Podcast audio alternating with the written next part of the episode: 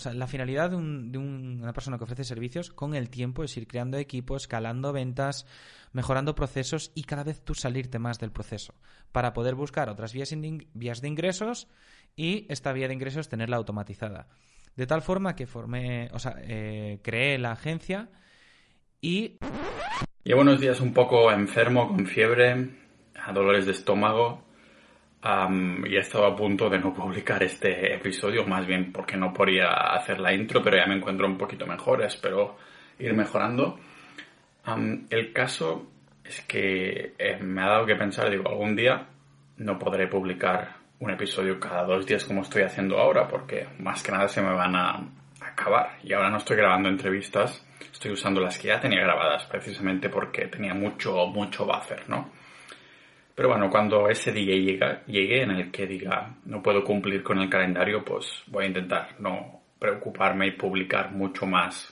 Así que grabo, sale.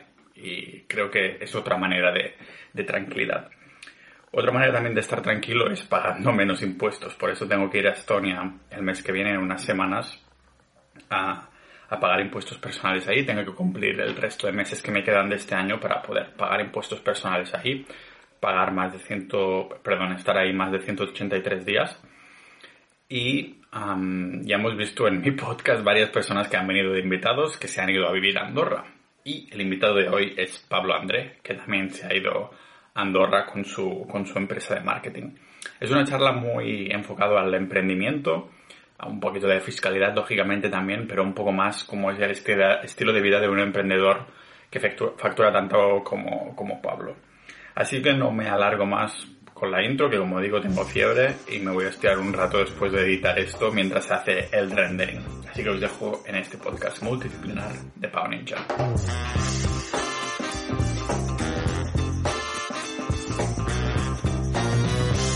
Te veo bien, ¿eh? Con este fondo ahí de madera, de señor andorrano y todo.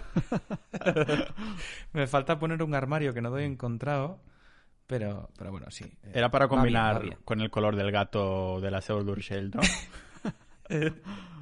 Será difícil encontrar uno gris, marrón y blanco, pero a ver si hay suerte. ¿Que lo, adoptasteis una vez ahí o qué? O sea, en Andorra. bueno, ¿dónde está cerca? Pues me voy a adoptarlo a la Seu d'Urgell. E, es curioso porque nosotros íbamos a adoptar un gato aquí en Andorra, en, en la mm, protectora de animales. Lo que pasa es que no había ninguno. Y tengo entendido, esto igual me matan si lo digo, pero me, dijo una persona de que no podías elegir el gato que tú querías. No sé si esto es cierto o no, entonces, o sea, directamente lo que hice fue eh, hablar con un conseguidor y solucionador, que se hace llamar así, se llama Cisco, nos ayuda mucho a muchas personas de aquí de Andorra, y le dije, necesito un gato. Y el mismo día me consiguió uno y lo, adoptemos, lo adoptamos en, en una tienda de animales que estaba en, en la SEU y nos lo trajo y guau, vaya jaleo. Se metió dentro del maletero, había que despegar el plástico del coche, imagínate. Eh, seguramente era un gato que dijo, no, no, que yo quiero pagar impuestos aún en España, no me, no me llevéis a Andorra. Hostia, seguramente era un, gato de Podemos o algo así. Ah, bueno, ahora ya se ha vuelto un poco más capitalista. Sí, ha visto la buena vida. Supongo que, claro, no hay gatos para adoptar en Andorra porque, claro, todos tienen buena vida ahí, ¿no? No, aparte que viene mucho youtuber, entonces los gatos se los llevan ellos. Claro. Como todos tienen uno, pues... Para que después digan, ¿no? Es, una representación de, la ciudadanía andorrana, pues los gatos incluso no, no hay ni, ni gatos ni perros homeless. todos, los animales de Andorra tienen un hogar. ¿Qué tal la, vida por ahí? ¿Te gusta o qué? Sí, muy bien, la verdad. O sea, me encanta la naturaleza. Eh, yo soy suizo y, y, bueno, vivía en Galicia y ambos sitios tienen, bueno, predominan por la montaña, los árboles, todo muy verde y tal. Lo único que echo de menos aquí es el mar, pero por todo lo demás, naturaleza, un ambiente de personas top, porque es... Em, al final es lo mismo que supongo que hablarás con otra gente que entrevistes de Andorra y es el hecho de que cuando tú te mudas a Andorra vas con una finalidad y un objetivo. Y toda la gente que venimos aquí siendo españoles eh, venimos con el mismo objetivo. Y juntarte con gente con el mismo deseo, necesidad, problemas, mm, miedos, bloqueos y objetivos que tú te hace crecer porque tienes con quién hablar de este tipo de cosas, cosa que igual en un sitio tipo en Galicia no puedo hablar con nadie. Sí, es mucho más limitado, supongo. Aparte, salir de fiesta y gente que me dice, ¿a qué te dedicas? Yo, tío, ¿no te has ni tomado el tiempo de entrar a mi web a ver qué hago? O sea, ¿qué es eso de Internet? O sea, no a este nivel, pero ya para exagerarlo un poco. Ah, supongo que de Suiza a Andorra ah, es mucho más similar que Suiza a España, cosas así. Entiendo que entonces te criaste en España, creciste en España y demás. Sí, yo nací en España, aunque viví en, Suiza hasta los 7, 8 años de edad más o menos. A ver, mi mentalidad es suiza, más que española, por el hecho de que mis primeros años me desenvolví en Suiza y aparte mis padres me han inculcado una mentalidad suiza también, que esto es súper importante. Mi madre es española, es gallega exactamente, y mi padre es suizo.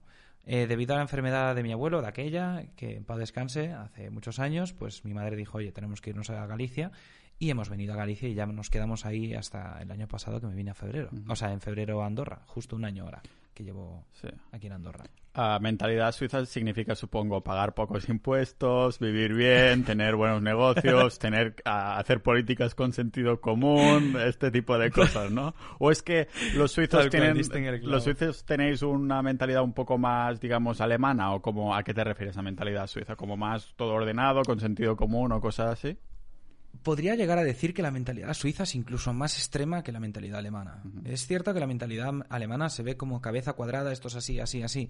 Pero si te paras a pensar en la, en la dinámica de un día a día de un suizo, de alguien nativo de allí, esta persona, un padre de familia, se levanta a las 6 o 7 de la mañana, se pasa todo el día trabajando y llega a casa igual a las 8 de la noche, donde está esperando a cenar a las 9 e irse a cama a las 10 para volver a madrugar. El ocio eh, está empezando a surgir ahora, es decir, yo de aquella no veía discotecas. O sea, era pequeño, no era tonto tampoco y sabía lo que era una discoteca, que era un puticlub y que era un bar. Pues allí el ocio, olvídate. Em, no solo eso, sino el hecho de que la gente que es. O sea, los extranjeros que se mudan a Suiza para trabajar en busca de una oportunidad y tal, también van a ahorrar, tampoco van al ocio. Entonces es algo que no se cultiva mucho allí. Y la mentalidad es la de la puntualidad, cosa que yo no. Yo, siempre digo que soy el único suizo impuntual del mundo. y, de hecho estoy pensando en algo de branding para mi marca, en el sentido de eh, a mis mejores clientes al final de año regalarles un reloj.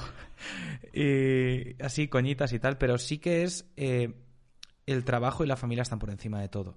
Allí la, el ambiente es muy familiar, cada uno está de puertas para adentro y, y pocos se relacionan. Igual en puntualidades tipo Navidad y tal, fechas puntuales, perdón, donde sí que se reúne todo el vecindario en el bosque, porque allí eh, Papá Noel reparte cacahuetes, mandarinas, en fin, un montón de cosas, pero no es mucho de ambiente de, relación de entre personas y tal. Es un Papá Noel. Y esa es mi mentalidad. o sea, mm, me considero introspectivo a pesar de que mi trabajo me obligó a ser muy extrovertido, pero es eso, muy de puertas para adentro, familiar, seriedad en el trabajo, lo que importa es la familia y crear una riqueza para que a tus hijos no le falte de nada, etcétera, etcétera. Supongo que en este sentido, ah, en el crear riqueza que ahora entraremos, pues ah, era el paso natural, ¿no? Yo mismo estamos hablando desde de Andorra a Estonia, yo he venido a, Estonia por los mismos motivos, al fin y al cabo, uh, pero bueno, habrá hay el típico arrepentimiento de invierno porque, claro, hace meses que no veo el sol. Hoy ha salido un poco, pero claro, me saco el gorro para aprovechar las placas solares de la cabeza y, resulta que, claro, se va el sol en nada. Hoy que no te lo puedes sacar más de dos minutos porque se te hielan las orejas, ¿sabes? Entonces, claro, digo, ostras, vaya truco este de aquí en Estonia. Entonces, a la, la, riqueza, digamos, ahora entraremos a... empezaré a preguntar sobre la empresa y, y, bueno, los proyectos que tienes y demás. Pero claro, entonces va bien, por eso te has ido a Andorra, ¿no? Al fin y al cabo, que es el mismo motivo. Correcto. Bueno, eh, es curioso porque esto es un arma de doble filo. Te iba bien, pero te iba mal. No sé si me explico. O sea, te va bien y tienes la obligación de o te vas o te va a ir mal. Entonces es como que me viene una decisión eh, muy importante, fue algo que me acojonó bastante. Gracias a José Sansa, que, que, has entrevistado anteriormente, he dado al paso final. Pero he de decir una cosa, tío. Eh, a mí me atrajo el tema de impuestos, pero no es el motivo por el que me quedo. Y, no solo eso, sino yo tenía dudas hasta que una clienta me dijo, Pablo, tú eres un pez tropical y, tú sabías que si comparte un pez tropical el, el, acuario con un pez normal, ¿es el pez normal el que lo llena de mierda?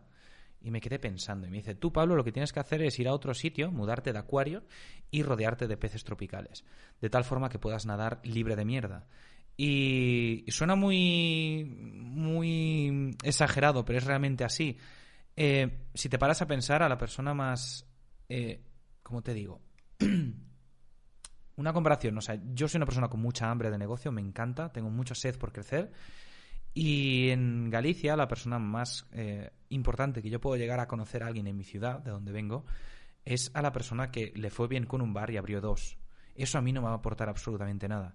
Sin embargo, toda la gente que está aquí en Andorra sí, porque son gente que también tiene negocios online y podemos intercambiar opiniones, experiencias y tal. Me quedo ahora por eso. No me quedo por los impuestos. Andorra ahora sube impuestos y me quedaría siempre y cuando no se igualen a los de España, obviamente. Claro, sí. La cosa está caliente estas últimas semanas. Estaba el tema ese con Andorra. Seguramente, no sé si. Tengo curiosidad, la gente que vivís en Andorra. Eh, ¿Quedáis en un bar ahí para ver, en vez de mirar fútbol, mirar a ver qué dicen en 4 o en Telecinco sobre, sobre YouTube, Andorra y tal, o qué? Nah, a ver, en realidad es, es un tema que, que, sí, que nos llama la atención. O sea, yo no soy youtuber, pero hago lo mismo que ellos. Al final nos dedicamos a trabajar en Internet, ya está. Estamos en el mismo nicho, solo que cada uno con su especialidad. Ellos en crear, por ejemplo, audiencias enormes y yo en monetizarlas. Y por eso somos un buen fit. El tema aquí es, no nos reunimos en bares, obviamente. Sí que es cierto que están abiertos, en España no. Los restaurantes aquí también están abiertos, los gimnasios y tal.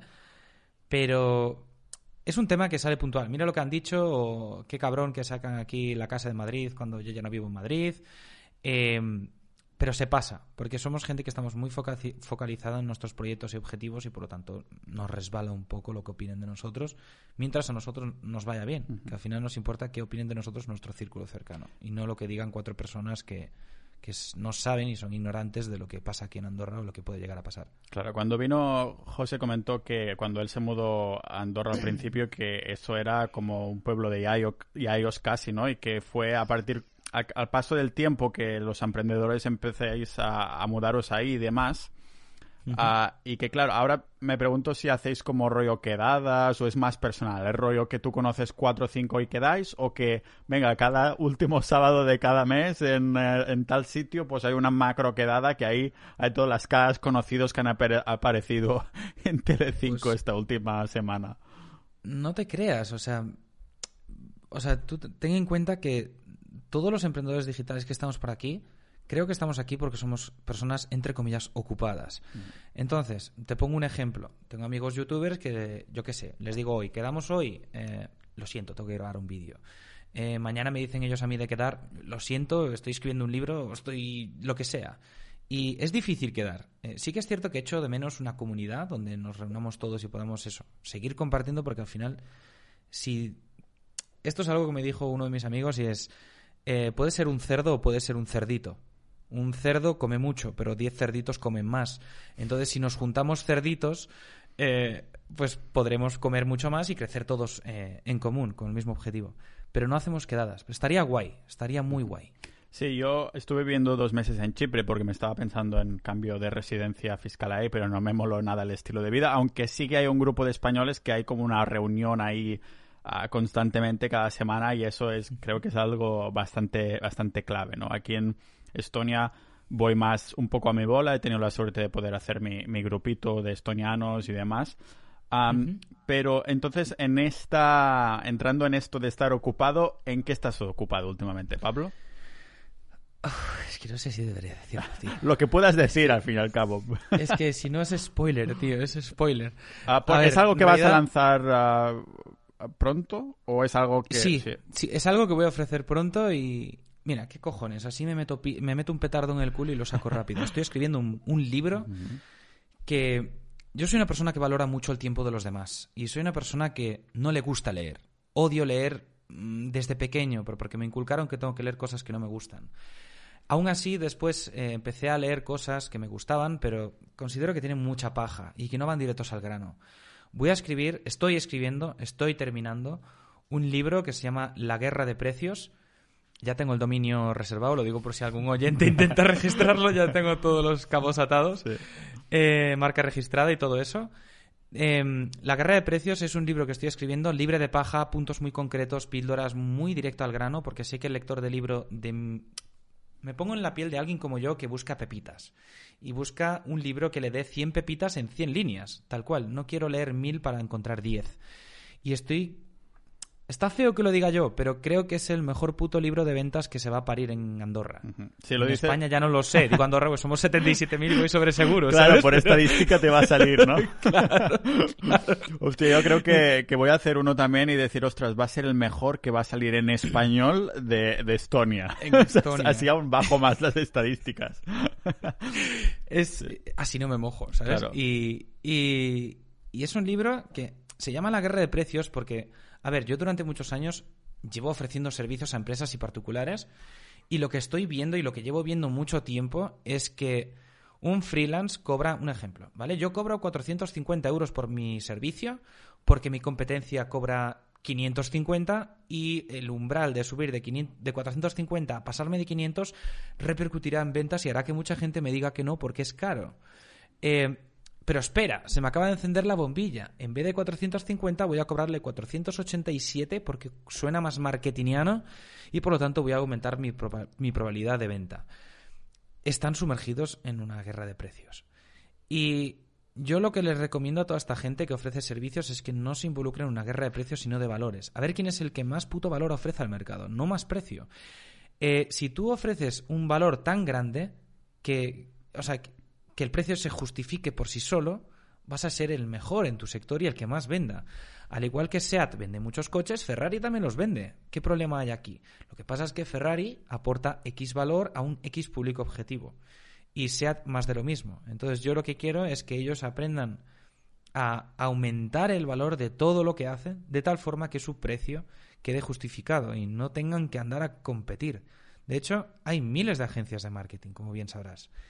Eh, y si en algo estamos de acuerdo es que todas suelen tener el mismo precio. Yo soy el más caro de mi sector y puedo garantizarlo con pruebas. Soy el más, entre comillas, caro, eh, que no es despilfarrar dinero, obviamente va justificado con un valor, pero porque no considero tener competencia a pesar de tener miles de agencias alrededor. Y es porque me centré y me obsesioné en aportarle valor como nadie a ese cliente. Y es lo que quiero que mis clientes consigan lo mismo. Y son los lectores de ese libro. Y podría arriesgarme, y no porque lo haya escrito yo, vuelvo a decir que está feo que lo diga yo, pero que ese libro lo puedo vender por mil pavos y la gente estaría agradecida. Y lo voy a vender por cinco euros, tío. Y cinco euros y no 4,97 ni 4,95 porque cinco tiene mejor rima. Sí. Simplemente por eso. Ponlo a Tal 7, cual. ponlo a 7 y aún tendrá No, no, Ah, no, oye, ha sido lo de escribir el libro ha sido un poco para experimentar en un medio nuevo. Tú que eres ahora que estábamos con las analogías de los peces y sharks y cosas de estas, un poco para estar en otras aguas y probar qué tal se nada por ahí.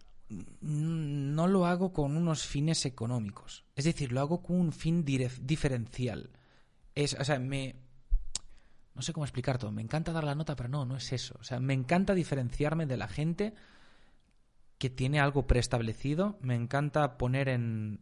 O sea, me encanta cuestionar lo establecido, lo preestablecido y hacerlo distinto. Si la gente está haciendo eh, low ticket, yo hago high ticket. Si hacen high ticket, yo hago low ticket. Si ellos hacen un webinar, pues yo me marco un libro. Si ellos hacen libros, yo me hago un evento presencial.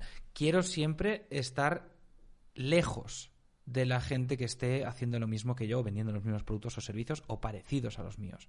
Es por eso. Porque estás, ah, ¿tienes una, una agencia o, o trabajas a nivel con marca personal o en qué estás? Parece esto como una charla al revés, ¿no? Porque hemos empezado ya de, de lo que estás ahora y estamos yendo hacia atrás poco a poco, ¿no? ¿A qué, a, a qué te dedicas? Yo no, no, casi. Un poco estás haciendo el libro, pero ¿a qué viene este libro? ¿Por qué te has terminado escribiendo un libro? Porque entiendo que entonces has cogido un montón de experiencia y conocimientos de tu área que ahora estamos entrando a ver que yo no te conozco, ahora, ahora sí, y los oyentes igual, ¿no? Entonces, ¿tienes tu propia agencia o...?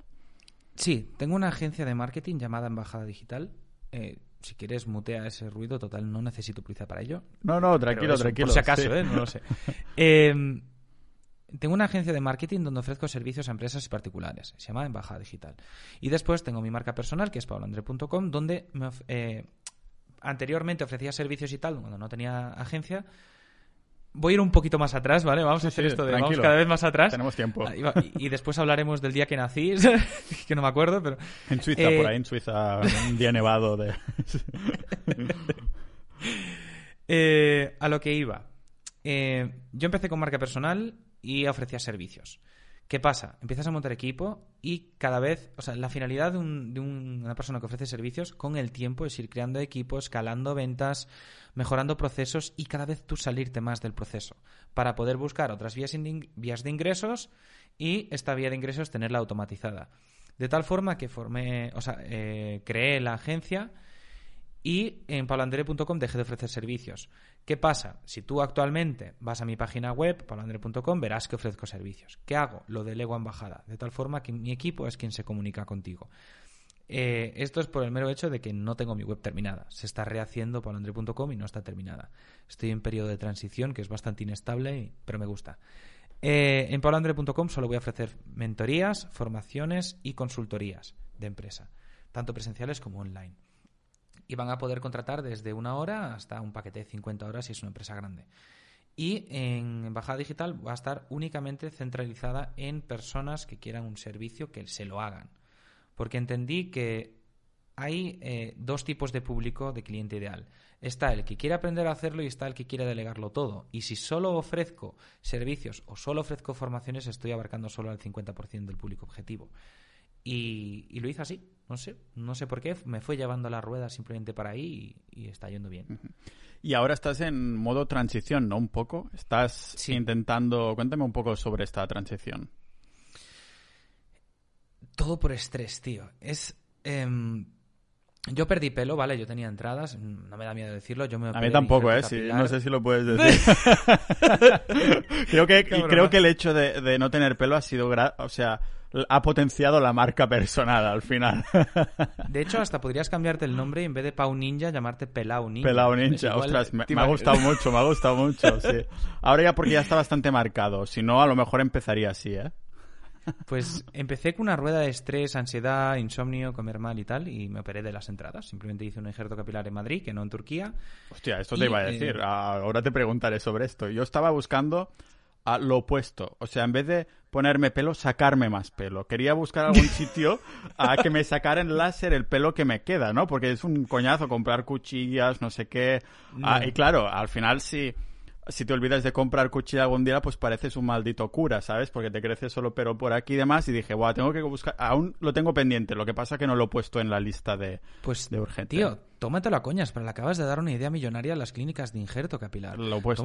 o sea, mm, tú ten en cuenta que tenemos millones de folículos o cientos de miles de folículos. A ti, los que te colocan aquí delante, te los quitan de atrás. Por lo tanto, a una persona que se los quiera quitar, simplemente hay que operarle y quitarle los folículos que tiene.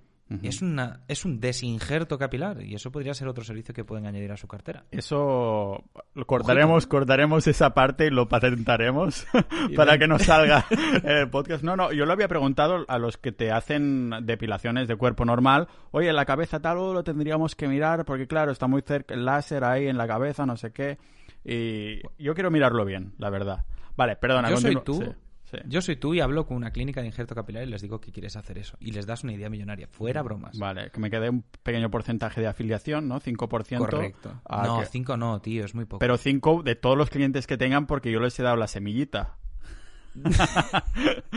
las ideas están, las ideas están sobrevaloradas. ya, ya, ya, miraré qué, qué, hacer en este sentido. De, oye, hacéis lo. Mínimo un 20, tío. Afiliación tiene que ser mínimo un 20. Desinjerto capilar, me gusta. tiene buena rima, además, como el pelao ninja.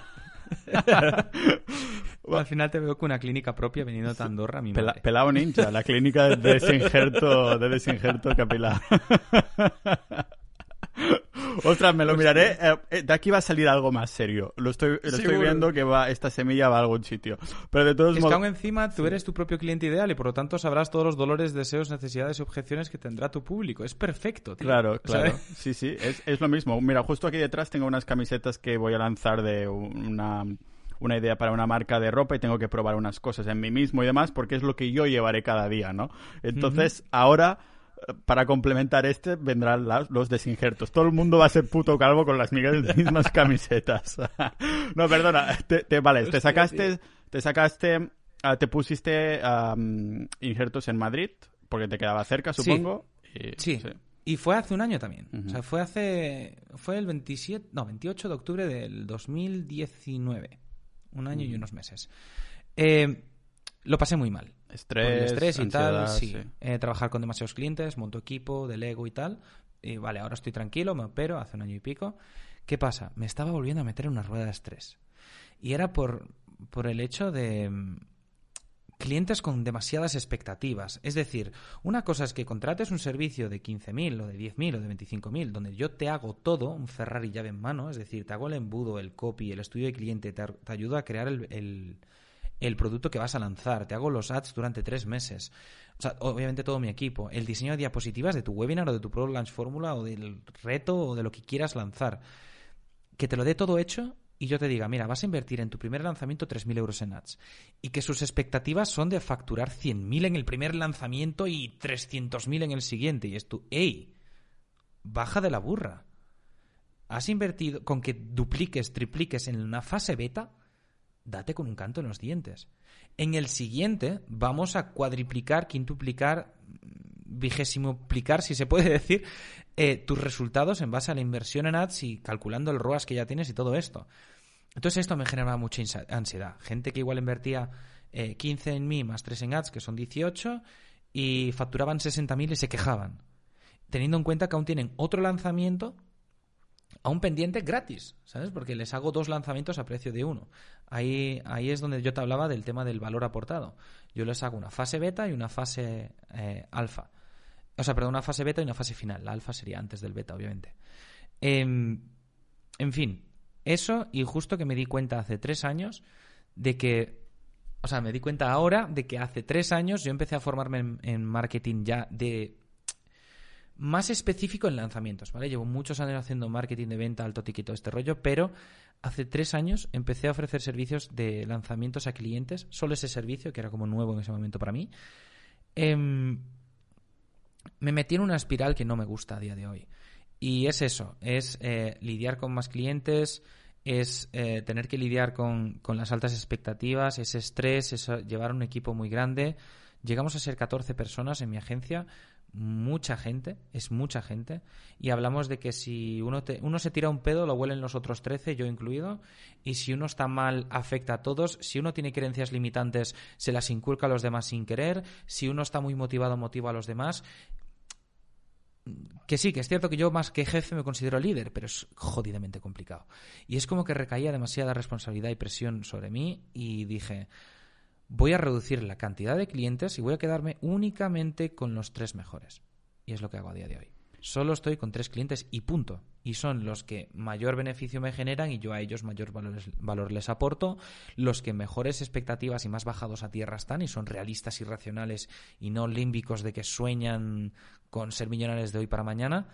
Em, y poco más. Y centrarme más en lo que de verdad disfruto, que son hacer eventos presenciales, podcasts con gente. Me encantan las entrevistas, me lo paso muy bien, ya lo estás viendo, el pelado y el desinjerto. Y, y es eso, crear nuevas relaciones. Es lo que me encanta. Conocer a gente nueva a pesar de ser introspeccional. O sea, in, ¿Cómo no sé la palabra ahora, tío? introspectivo. Introvertido. Introvertido, introspectivo. Bueno, pues a lo mejor son las, son las, dos cosas, ¿no? Porque los introspectivos son introvertidos y viceversa, ¿no? Yo creo que no, porque el introvertido no tiene por qué introspeccionar. Igual es una persona que no piense mucho y simplemente viva, pero no le guste ser extrovertido. Entonces, mm, podría ser, es verdad. Tenemos aquí un debate interesante. Si tuviéramos alguna tecnología en la que pudiéramos escribir nuestras dudas y nos saliera la respuesta, sería genial. Está Google, aunque a veces se le va la olla. Le preguntas cuál es la palabra más larga en alemán y te pone mer, que es. O sea, mer langer, ¿sabes? Que es ah, más largo. Más largo. dices tú, no me jodas. Dime la palabra de 56 letras que existe una, o de 65 letras que existe una palabra con 65 letras. Porque tu parte de Suiza es eh, de la parte alemana, o la italiana o la francesa. Ah, vale. Sí, del cantón alemán de, de Zurich, exactamente, para ser exactos. Vale, entonces el alemán, bien, ¿no? Fluido, tal. Sí, de hecho te acabo de decir Merlanger y es Merlenger, eh, pero vale. para que Pasará españolizase, No creo que haya muchos que sepan ah, alemán, seguro que más de uno hay aquí en nuestra, nuestra audiencia. Ah, son unos, unos unas cracks. Son peces también de estos de tropicales. O sea peces alemanes tropicales. Sí, exacto. Son peces, son peces tropicales pero cuadrados. como buen alemán, como buen alemán y suizo entonces, ¿esta transición está ya hecha con el check-in o estás en proceso? estoy en proceso, estoy en proceso. Es que es... Eh, te digo una cosa, y esto es algo de lo que se debe hablar, ¿vale? Si ganas 100.000 euros un mes, dilo, tío. Pero si pierdes 100.000 euros un mes, dilo también, no te calles. No trabaja tu ego, ¿no? Y, te puedo decir que el mes pasado facturé 100.000 y este mes llevo 30. Y hablamos del 70% de reducción de facturación de un mes a otro, solo por haber hecho esa transición. Pero te sientes mejor. Me siento mucho más feliz y reconectado con mi propósito. Pero quiero volver a esas cifras porque soy una persona muy competitiva consigo misma.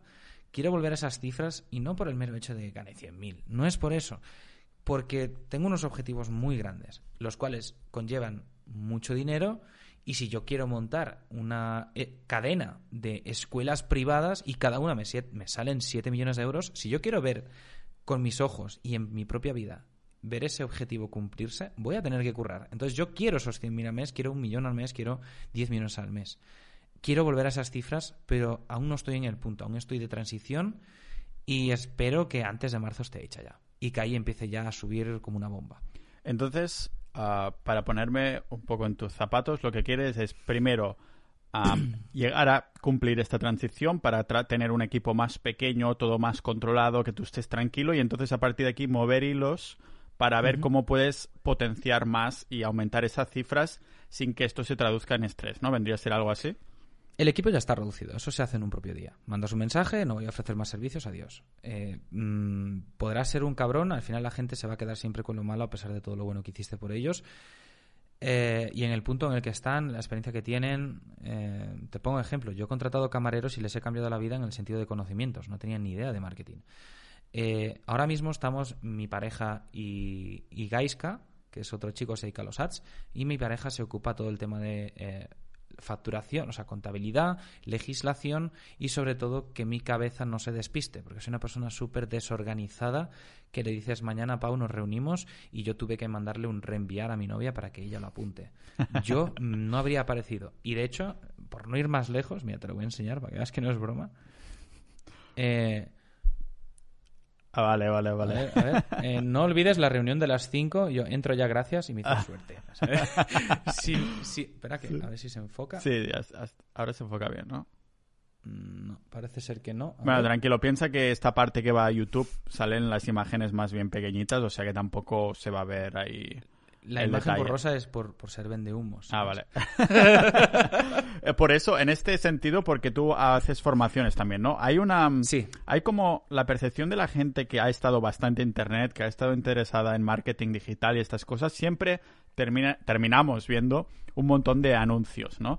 Y el 80% o incluso más hay mucho vende humo que para la gente que no lo sepa, vende humo vendría a ser esa persona que vende algo que no ha experimentado, ¿no?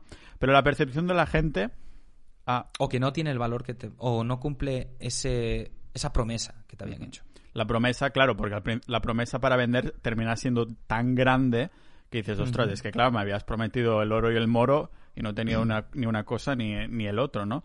Ah, pero, pero, claro, la percepción de la gente es que cualquier persona que vaya a vender una formación ya es un vendehumo, sin saber la... Sí. Al menos las personas que están en el sector, ¿no? Pero esto es algo que dije en una pieza de contenido en mi Instagram, que no existen los vendehumos. Eso es un mito. Existen los compra-humos. Tú compras un discurso y si quieres te lo crees. Si tú le quieres pagar mil euros a alguien por un curso que te dice que te vas a hacer rico de la noche a la mañana, el problema es tuyo, no es de él. Él está vendiendo un discurso del cual hay una demanda. Y, y el hecho de que esa persona esté haciendo esa semejante promesa que ojo, existirá gente que te diga te puedo hacer rico de la noche a la mañana y que sea cierto. No las conozco hasta el día de hoy, pero existirá alguien siempre. Eh, y si no lo hay, seguro que hay en China alguien que te lo puede garantizar. Esto como en todo, ¿no? Siempre hay un chino mejor que tú. Em, el tema aquí es, hay gente que empezó siendo, que no existen, pero no siendo vendehumos, pero vio que no vendía y se desesperó. Y lo que vio es que la gente existe mucho mercado para las compras de promesas grandes porque hay mucha desesperación. Y si tú tienes desesperación por vender, oye, saca una promesa ultra gorda, venderás mucho hoy, pero mañana ya no. Pan para hoy, hambre para mañana. Yo soy más de hacer promesas realistas, racionales. O sea, soy una persona muy matemática, muy lógica, muy racional y quiero lo mismo. Además, si tú haces una promesa de mañana te vas a hacer rico y no lo consigues en esa persona, lo que tendrás mañana son protestas, quejas y una lista de clientes no ideales a los cuales no vas a poder volver a vender algo. Yo soy más de ganar un poco menos, de ser realista, de darte algo que, palpable, algo que realmente, uno, yo he pasado por eso, dos, sé cómo enseñarlo y replicarlo a mis alumnos, y tres, tengo casos de éxito reales y probados que demuestran que, que lo puedes conseguir. Prefiero eso. Eh, igual no estoy metiéndome un kilo al mes en formaciones, me da igual, pero a la larga voy a vender muchísimo más que toda esa gente que ha hecho una promesa a la desesperada. Claro, ya tienes ese... Es como un poco el, comprador que compra un producto físico de una marca específica, queda súper contento y después decide pues que si va a comprar algo similar o de esa misma línea de productos, pues dice, bueno, pues iré a esa marca primero y después ya si no lo encuentro, pues iré a las otras, ¿no? Ah, tú fuiste... Apple al final. Apple, al, fin y al cabo, exacto. Cada año te vas a por el nuevo. Mm, de hecho, sí, esos consumidores ah, masivos y demás. De hecho, yo soy de las pocas personas que tuve un iPhone y volví a un Android porque quería algo tirado. Esto vale 170 euros porque solo quería mandar mensajes y poco más. Eso sí, ah, tengo un Mac y intenté comprar otro y no pude hacer el cambio de, vuelta a Windows. Dije, no, no, lo devuelvo y compro otra vez un Mac porque ya me he acostumbrado bien. Eso sí, lo que me daba rabia era engancharme en el ecosistema Apple, ¿sabes? Y dije, bueno, si estoy con Mac, pues me siento ya bien porque, no sé, también terminan como envejeciendo mejor, no sé, es como un poco... A lo mejor ya... Eh, el tema aquí es el motivo por el que quieres Windows y el motivo por el que quieres Mac. Es decir, yo tengo un ordenador portátil que es Mac y tengo este que es Windows, la torre. Eh, quiero Windows porque me permite editar vídeos y exportarlos en dos minutos, mientras que el mismo vídeo lo puedo tardar en exportar en el Mac 8 o 10 o 20 minutos incluso. Por las gráficas. La gráfica de Mac viene limitada y las del ordenador pueden ser de 8 GB, 16 GB o lo que exista en este momento. Eh, en el móvil es todo lo contrario, es decir, no elijo Android una cosa y Windows eh, y Apple por otra. Solo tengo iPhone, pero por el mero hecho de que a mí un Android me dura tres meses. Soy una persona que le mete mucha caña al móvil y que su trabajo está centralizado en un portátil y un móvil. Mi móvil tiene que ser el mejor y si no, no puedo. O sea, me paso el día entero hablando con cientos de personas, que esto también, si quieres, puedes hablar de esto después, del engagement y todo esto, porque tengo, nada, menos de 6.000 seguidores y tengo una audiencia increíble que, lo que te digo, tiro un pedo y quieren otra copia, ¿sabes? Mm, cogen todo lo que hago. Eh, como le dedico tanto tiempo al teléfono y al portátil, necesito algo que sea ultra calidad y que no acabe jodiéndose en tres meses. Y Android he tenido el Xperia Z1, que fue el que más me duró y me duró un año. O sea, imagínate. Eh, se me joden, tío. Los Android se me joden, se me queman por dentro a saber, les doy mucha tralla. Claro, yo soy lo contrario. Intento, tengo todas las, de, ¿cómo se llama? Notificaciones desactivadas e intento mirarlo lo mínimo posible. Que tener alguna app para podcast o cosas así, pero al final sí que no, sí que no puedo y demás. entonces, claro, ¿es a raíz de estas formaciones que tienes esa audiencia que comentabas? No, no, no, no, no. ¿Es, de crear contenido en redes sociales y cosas así? ¿O de tener la marca personal? O... Tampoco, o sea, ¿La has comprado? Dime la verdad, ¿has comprado? No, no, tampoco, tampoco. No, no, si tengo un engagement increíble, o sea, tengo menos de 6.000 seguidores y más del 60% ven mis stories. O sea, tengo 6.000 seguidores, de los cuales me ven las historias 3.000, 4.000 personas. Joder. Em, si hubiera comprado seguidores, igual estaría en 1.000, porque te baja el engagement a todo. O menos incluso, sí. sí. Te castiga, Instagram no es tonto. Eh, tampoco es de crear contenido. Llevo igual dos meses haciendo contenido y subí solo ocho píldoras y ya. Eh, es de las stories, tío. A mí las historias me funcionan muy bien. Em, y no solo publico contenido de marketing, de ventas ni tal, no. Y tampoco mensajes motivacionales, no me va a eso. Pero sí que hago preguntas jodidamente enrevesadas que te dejan pensando. Y eso a la gente le encanta. Que abra debates. ¿Sabes la mítica que te vas de borrachera con unos amigos y te preguntan, oye, tío, ¿y que abra ya más del espacio? Y os quedáis una hora hablando sobre eso. Pues yo hago ese tipo de preguntas, pero no relacionadas con, el, con eso, sino pasado, futuro, presente, trabajo, dinero, esto, esto, esto y esto. Eh, y son, no sé, hasta ahora, ¿eh? ahora ya no lo hago tanto, pero de aquella hacía preguntas súper interesantes y la gente las compartía y como veían que contestaba a todos, eh, porque esto, claro, es una locura y te roba mucho tiempo. Yo le dedico tres horas al día a contestar a gente. Me, petaría la cabeza, me, me, saldría humo, tendría que ir a Madrid a ponerme... Claro, pero es que ahí, ahí está el engagement. El engagement al final eh, la gente piensa que tener seguidores y te van a seguir siempre. No. Si no los cultivas y no los alimentas, no. Em, pues eso, unas tres horitas al día para, para contestarles sí que le dedico. Y fui creciendo a base de eso, ¿no? De ir contestando y la gente me va recomendando. Dicen, joder, este tío tan cercano. Y tío, no tengo ni seis seguidores y hay gente que me está diciendo, tío, me parece increíble que me hayas contestado. Yo, a ver, no soy James Bond, ¿sabes? Soy un chico, un chico normal, tengo 28 años, vivo en Andorra, tengo pareja, una gata y trabajo al igual que tú. Eh, ¿Por qué no te iba a contestar? Pero sí que es cierto que sé que algún día ya no podré hacerlo. Sé que algún día tendré 100.000 o lo que sea o más. Y ahí sí que ya no podré contestar a casi nadie. Eh, otra transición pero me encantan, así que habrá que ver qué pasa. Habrá que probar y demás, claro. entonces, ahora esta transición que estás es para dedicarte más tiempo a qué otros proyectos. Quiero centrarme más en mentorías mm, y en eventos presenciales. Considero que esto nos pasa a muchos, ¿no? De, incluido a ti seguramente, que haces 100 cosas y a lo largo de tu vida y aún así te sientes insatisfecho diciendo, tío, ¿en serio que yo he nacido para esta mierda? Que sí, que tienes tu agencia de marketing, ganas 100, 200, un millón al año, lo que sea. Pero aún así dices, ¿en serio que he nacido solo para esto? ¿O hay algo donde puedo brillar más? Y yo considero que donde más brillo es en el presencial. Eh, quiero hacer presenciales. Es un putadón el, el hecho de que estemos en estas, en estas circunstancias, pero hay gente que está transicionando de eventos presenciales a eventos online. Todo al contrario.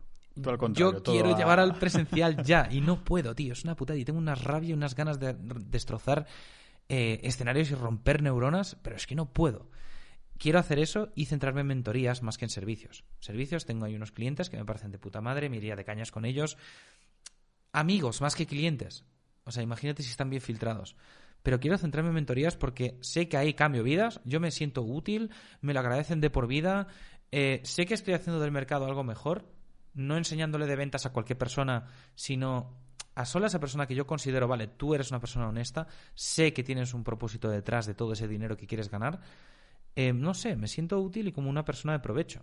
Mm, ¿Y estas mentorías, van como por horas o cómo las cobras? Porque entiendo que ya, has hecho varias, ¿no? Pues si has decidido qué es el medio que te gusta. Tengo mentorías de cuatro reuniones, de ocho y después ya indefinidas en el tiempo dependiendo de, los problemas que tenga esta persona. Hay gente que es, o sea, que esto también se lo digo a muchos, hay gente que me viene preguntando por las mentorías de 10.000 al año y yo lo que les digo es, oye, vamos primero a ver si la necesitas. Y resulta que en una consultoría de una hora se lo resuelvo todo. Eh, pero se lo digo, ¿sabes? Otro te dirá, no, no, cómprala de 10.000 al año y, y, ya veremos. Claro, y después tienes nueve reuniones donde no sabes ni de qué hablar. Eh, ¿Cuál era la pregunta, tío? no, era, un poco, era, un poco, divagando sobre dónde está tu mente en este sentido, ¿no? De que las mentorías, como las ves y demás, y por qué presencial. ¿Simplemente es un medio que te sientes muy cómodo, que te sientes ahí con energía, motivado y todo? No, sí. Las, las mentorías las hago online. Lo que quiero presencial es el, es el evento.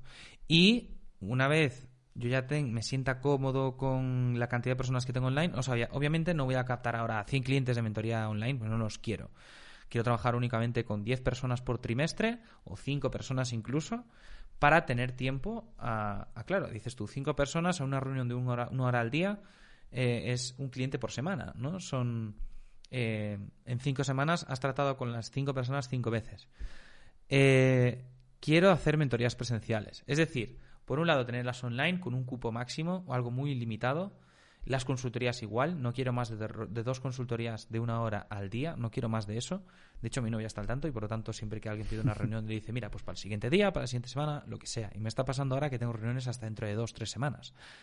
Eh, pero el, el, tema de eventos presenciales y mentorías presenciales es algo que quiero hacer ya y todavía no puedo. Y me está ardiendo el culo por querer hacerlo.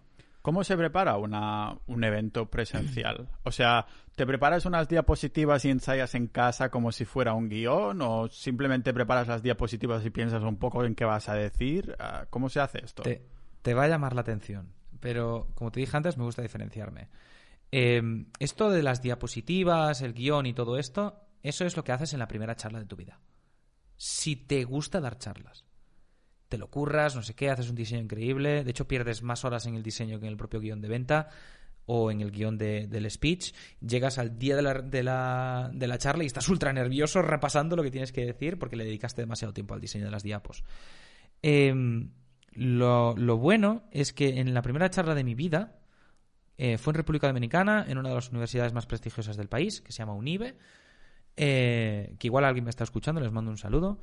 Eh, me lo pasé muy bien, fueron 750 personas y tuve la suerte de que me grabaron. De tal forma que yo podía ver qué es lo que se veía desde fuera y no me gustó un cojón. Era yo hablando de lo que yo quería y es sinónimo de ego. Y soy una persona que trabaja mucho su ego. Em, me gusta estar con los pies en tierra. Entonces he dicho, no, estas charlas no valen nada. Estas charlas valen 10 euros la entrada, metes a mil personas y muy bien. 10.000 euros para aquí. Pero si tú quieres tener un evento que realmente valga miles de euros y no por cobrarlo, sino en valor, ¿vale? No hablamos en precio. Puede seguir costando 10 euros, pero que el valor percibido sea de 1000 y que después del evento digan, yo habría pagado 1000, que habría salido igual de satisfecho, aunque sea cierto o no, si la entrada estuviese a 1000. Eh, mis charlas son todas improvisadas, tío. Yo voy al presencial y me echo dos días improvisando. Y la gente flipa. Flipa porque el contenido que doy no es lo que yo quiero dar, sino lo que ellos necesitan escuchar que tampoco es lo que ellos quieren escuchar, sino lo que necesitan escuchar, pero sí que está en base a resolver sus problemas y no los que yo creo que tienen. Que esto es algo muy importante que veo que con los eventos presenciales no se lleva a cabo. Tú vas allí, te cuentan la milonga, te venden un curso y se piran. Eh, yo no. Yo voy allí, hablamos de tus problemas Sí que es cierto que a veces hay unas ciertas cosas que tú sí quieres tratar, pero es, ah, es el 10% del contenido que tú quieres dar. El otro 90% del contenido es lo que ellos te demandan en el momento, que aquí es donde se diferencia alguien que es bueno en un, en un evento y alguien que no. Y a mí esto se me da que te cagas. Y finalmente te hago una venta, obviamente. La gente lo sabe. De hecho, en la landing page de registro para entrar en el evento, la compra de la entrada, ya te pongo que te voy a vender algo al final.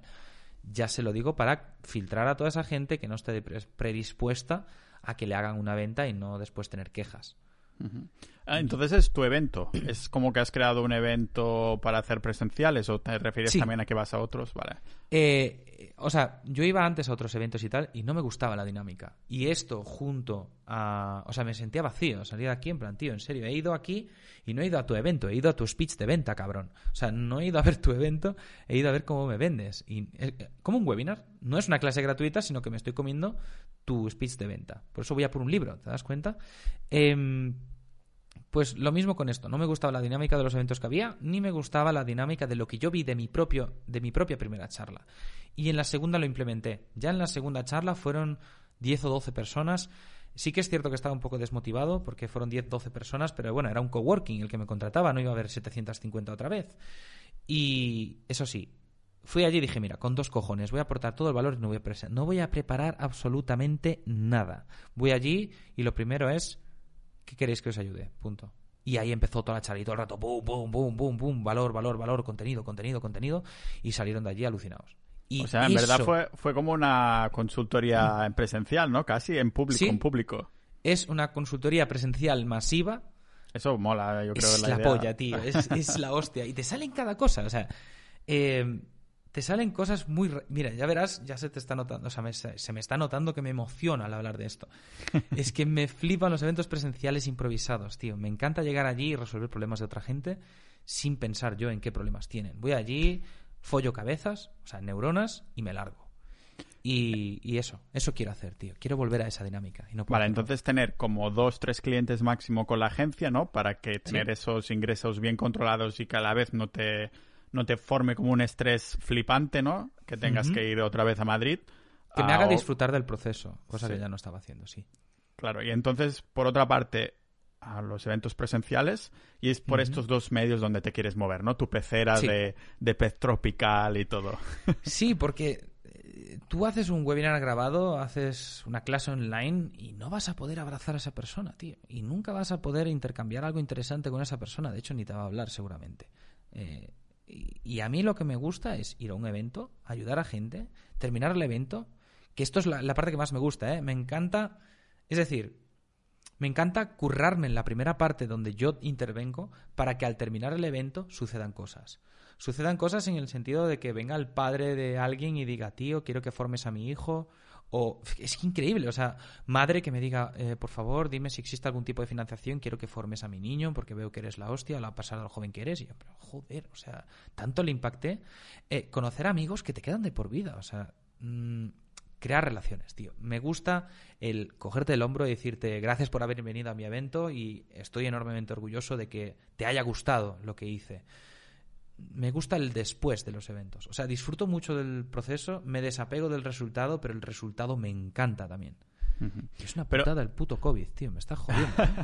Me lo supongo, con esta mentalidad de eventos presenciales y demás.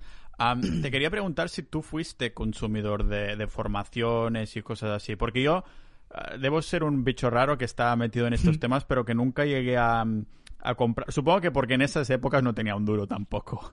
Y lo que ganaba mientras trabajaba y tal Ah, pues lo ahorraba para, para, ver que el futuro. Yo es que soy muy catalán, ¿sabes? Y, incluso ahora, incluso ahora no, no gasto absolutamente nada. O sea, me compré este micrófono, la cámara y demás hace poco y hacía como yo diría que incluso un par de años que no compraba algo así que digas que contundente, ¿no?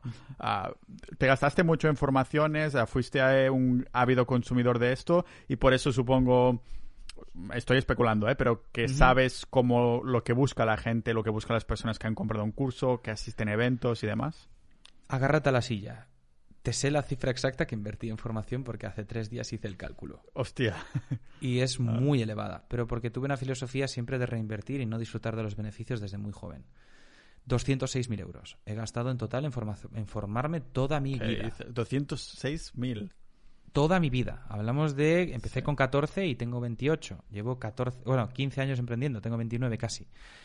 14 años formándome, comprando cursos de 1000, mentorías de 10, una formación valorada en 50.000, en fin, un montón de cosas hasta llegar a este punto. Y son 206.000 euros, sí. Wow, ostras. ¿Y me arrepiento? No.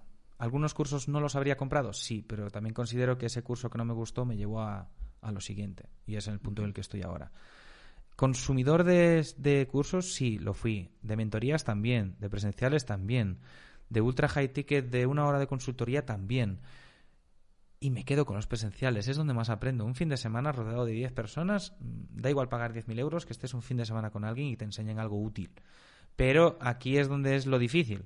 ¿Cómo filtras tú a esta persona que te está haciendo una desesperada, marcándose una promesa del copón, o algo que realmente es cierto? Y es ahí donde más peco. O sea, yo también caigo en las garras de un vendehumos eh, a menudo. Es difícil. Eh, pero tuve la suerte de que mis últimas formaciones, hablamos de las 20 últimas, no, no tuve ese problema. Salvo un curso, pero no quiero mencionarlo que tampoco quiero echar mierda a nadie y no mola. y ahora me esperas, mójate, mójate. No, no, no. y todas, todos estos hilos, la agencia, las ah, formaciones, el tema ah, de presenciales y todo, sí. ¿te ves tú moviéndolo todo desde Andorra a largo plazo crees que es algo temporal el tema de de Andorra, supongo que para aprovechar la baja presión fiscal. Es un poco lo que he hecho yo con Estonia, o dices, Buah, es que Andorra me encanta, me quiero quedar aquí a largo plazo y no creo que me vaya de vuelta ni a Galicia ni a Suiza. Mm, pues una buena o aún es pronto. ¿eh? ¿Cuánto tiempo llevas a Andorra? Aún es pronto a lo mejor, ¿no? Un año hago ahora en febrero. Vale. Un año está bien para empezar a ver qué tal te sientes ahí, ¿no? Yo creo que mínimo, mínimo, mínimo, mínimo me echaré unos tres o cinco añitos aquí. Mínimo. Eh, sí que es cierto que tengo una tarea pendiente y es reconectar con mis orígenes. Y ya sabrás a qué me refiero. Irme a Suiza un tiempo. Un año, medio año, tres meses, un mes, diez años, me da igual, pero diez años tampoco iría a Suiza porque es bastante aburrido si no hay ocio, a no ser que lo cree yo, pero no creo en el negocio físico. Creo en el negocio físico onlineizado, ¿sabes? Digitalizado. Eh, pero no creo que me quede toda mi vida en Andorra. A ver, estoy enamorado de este sitio, es flipante, pero yo sé que toda la gente con la que yo que me rodeo no va a echar toda su vida en Andorra. Por lo tanto, yo tampoco, porque he venido por los impuestos, pero me quedo por ellos. Eh, si ellos se van, me tendré que buscar la vida, ¿sabes? Y, oye, ojalá las cosas vayan tan bien como para tener que irte a Mónaco. Em, porque Mónaco específicamente, que ha pasado algo ahí que no sepa yo. 0% de impuestos en Mónaco debido a que el casino de, de Monte Carlo paga todos los impuestos del país. De hecho, los residentes en Mónaco tienen prohibida determinantemente la entrada al casino porque saben que es un negocio rentable. Hostia. ¿Cómo te quedas? Brutal, ¿eh? ¿En serio? O sea, ¿cómo es esto? Que el casino. El casino ya, ya recauda todos los impuestos necesarios para el país, entonces él no tiene el contribuyente que contribuir nada. De hecho, ya no existen contribuyentes allí. Es gente que compra un piso. Pero claro, te quieres comprar un piso y igual 30 metros cuadrados te salen un kilo, ¿sabes? Solo para tener un buzón. Ah, vale. Aquí está el truco, que es carísimo vivir ahí, ¿no? Es... A ver, caro no es porque creo que no existe nada caro salvo un Ferrari. Eso sí que es caro, un Lambo no. Eh, pero sí elevado de precio. Y al final, si te vas a Mónaco es porque ganas 10 kilos al año y, y te supone un kilo de ahorro al año, ¿sabes? Comparado con el 10% de Andorra. Yo es que aunque fuera Elon Musk, me daría valor gastar más si lo puedo comprar otro sitio a, a menos precio si estamos hablando del mismo tipo de producto. Es, decir, 30 metros cuadrados aquí, ¿qué hay? ¿Sabes? Yo creo que llega un punto, Elon Musk, por ejemplo, que llega un punto en el que tienes tanta pasta ya que te la sudan los impuestos. Es que te la sudan. Y a quien le preocupa no es a ti, sino tus impuestos le empiezan a preocupar a tu gestor de finanzas para ganarse el respeto de Elon Musk por hacer las cosas bien. Pero a Elon Musk se la suda que le quiten la mitad del dinero. Tiene tanto que le da igual ya, no lo va a gastar nunca. Pero el asesor financiero sí que tiene que ganarse el pan y tiene que justificar su trabajo haciéndole ahorrar dinero. Em, como te dije antes, lo más importante es la familia y el trabajo. Si tú estás contento con tu trabajo, con tu familia, que mañana tu niña o tu niño necesita un aparato de 3.000 euros, toma, se lo puedes pagar al momento. Que mañana necesites o quieras comprar una casa porque te entre el capricho o simplemente porque te quieras mudar. Quiero comprar una casa, yo qué sé, en Francia. digas, cuesta 3 millones, me da igual, toma, te la pago. Cuando llegas a ese nivel adquisitivo, quiero pensar, porque no he llegado aún, que ya te empieza a dar un poco más igual el tema de impuestos. Pero cuando eres una persona que puede facturar 100.000 al año, un millón al año, 3 millones al año, ahí te duele todavía. Claro, no sé dónde está ese baremo, esa franja o, claro, esa brecha donde te cambia la mentalidad, pero... Pero es que, claro, igualmente estamos hablando que el Estado, al menos español o francés o la mayoría de países, pues dicen, bueno, pues te quito el 50% y yo si he ganado 100 millones, que me quiten 50, dices, ostras, que sí, que tengo pasta de sobra, pero es que me acaban de sacar 50. Es que igual en ese umbral de 100 millones te jode. Pero igual mm. en si llevas 10 años ganando 100 millones al año te da igual. Es que no sé dónde está ese umbral. O sea, pero ahí hay algún punto en el que dices, ahora me da igual. A lo mejor el umbral no existe. A lo mejor es algo que estamos... ¿eh? Eh, claro, a lo mejor es a lo mejor es lo más que está en su casa diciendo es que voy a me voy a ir a Marte porque estoy harto de que me quiten impuestos, que no hay ningún sitio, ah, que me voy a construir un cohete que... Ahora que lo dices sí que es posible que no exista dicho umbral por, por el mero hecho de, Amancio Ortega, por ejemplo. Eh, tiene a Pablo Isla, que es, bajo mi punto de vista, el mayor, el mejor asesor financiero que puede tener una empresa o que parió el mundo. Eh, no sé si seguirá él, solo sé que ha hecho un excelente trabajo de mm, arquitectura fiscal y todo este tipo de cosas, pero yo creo que si, o sea, claro, es que te puede doler o no te puede doler. Igual le duele y por eso tiene a un Pablo Isla contratado, o igual no le duele, pero sí que le duele que se lo quiten injustamente y prefiere donarlos. Claro, por Algo que él sí quiera. No sé, es, que, entonces terminas igualmente con rabia de que claro, tú donas esa cantidad de pasta a hospitales, igualmente se te quejan, tío. Es que dices, joder, me atacan por todos Yo creo que te duele yo creo que duele si el... Es que no podemos hablar de esto. Yo creo que lo tendría que contestar a Mancio y no dio entrevistas. Si tú consigues la primera entrevista a Mancio Ortega en un podcast, te garantizo que eres el hombre más rico del mundo. Pero... Eh, eh, el podcast este no está, para, no está para ser monetizado, sino está precisamente para sacar este tipo de información. Pues... Eh, ¿Qué, estamos hablando, tío? Me pasa mucho últimamente esto, tío. De que me Eso es porque tienes la cabeza en mil sitios. Estábamos hablando de si te duele o no, que, ese umbral no existe. Vale, vale, vale. De sacar, de que te saquen tantos impuestos y que no te duela. Aún así, he visto, sí que he visto a Bill Gates y demás diciendo que tendrían que poner más impuestos a los superbillonarios como es él. Porque al final le favorece a él, ojo. Su imagen, quiere decir, ahora que está como sanando al mundo, ¿no? Con sus vacunas y estas cosas, supongo. Eh, porque ya evadió lo suyo o ya dejó de pagar lo suyo y ahora se sentirá mal o tendrá en cabeza otras cosas más importantes. Porque ve que ahora, por mucho dinero que tengas, te puedes morir de COVID igual. Eh, claro. Que aún está bueno, eh, es de estas cosas que el tío tenía miedo que pasara. Como hizo un TED Talk hace años diciendo, tenemos que prevenir temas de virus, de cosas... O sea, como que estaba o igual fue él el creador. Es que no lo sabemos, tío. ¿Quién sabe? lo... Después de salvar millones de vidas ah, con su fundación ahí en África, y ahora resulta que es el que, sacó el COVID, ¿no? Dijo, venga, pues ahora lo suelto para, para trolear. ¿Te imaginas que, que era todo hecho por eso? Es decir, eh, monto esta fundación para que nadie desconfíe de mí, ahora creo un virus solo porque a mí alguien de, mm, con todos mis respetos, alguien de Podemos me comió la olla y me convenció de que hay que comer impuestos. Entonces vamos a por Bill Gates, Bill Gates diciendo que Podemos. No, pero rollo, mira, Elon Musk trolea con los tweets, yo voy a, a trolear creando una fundación y sacando un COVID por ahí, que tiene un, un humor mucho más negro, ¿no? De Bill hecho, Gates? esta película tiene un título, se llama Misión Imposible. Ostras, ¿ves? ¿Ves? Tú que decías que no eras James Bond y todo, pues al final a ver si serás ahí la doble... La doble... Hostia. Am, Pablo, que muchas gracias por, por haber venido al podcast. Me lo he pasado muy bien hablando contigo y ha sido un placer tanto conocerte como crear estas ideas de negocio como el desinjerto capilar y, y crear otro nickname para mí y demás. Espero que tengas suerte con ese negocio y bueno, si algún día quieres hacer una donación, montaré mi propia fundación y estaré encantado de recibir algo. Muy bien, muchas gracias Pablo, un placer, un abrazo. Igualmente, el placer es mío, tío.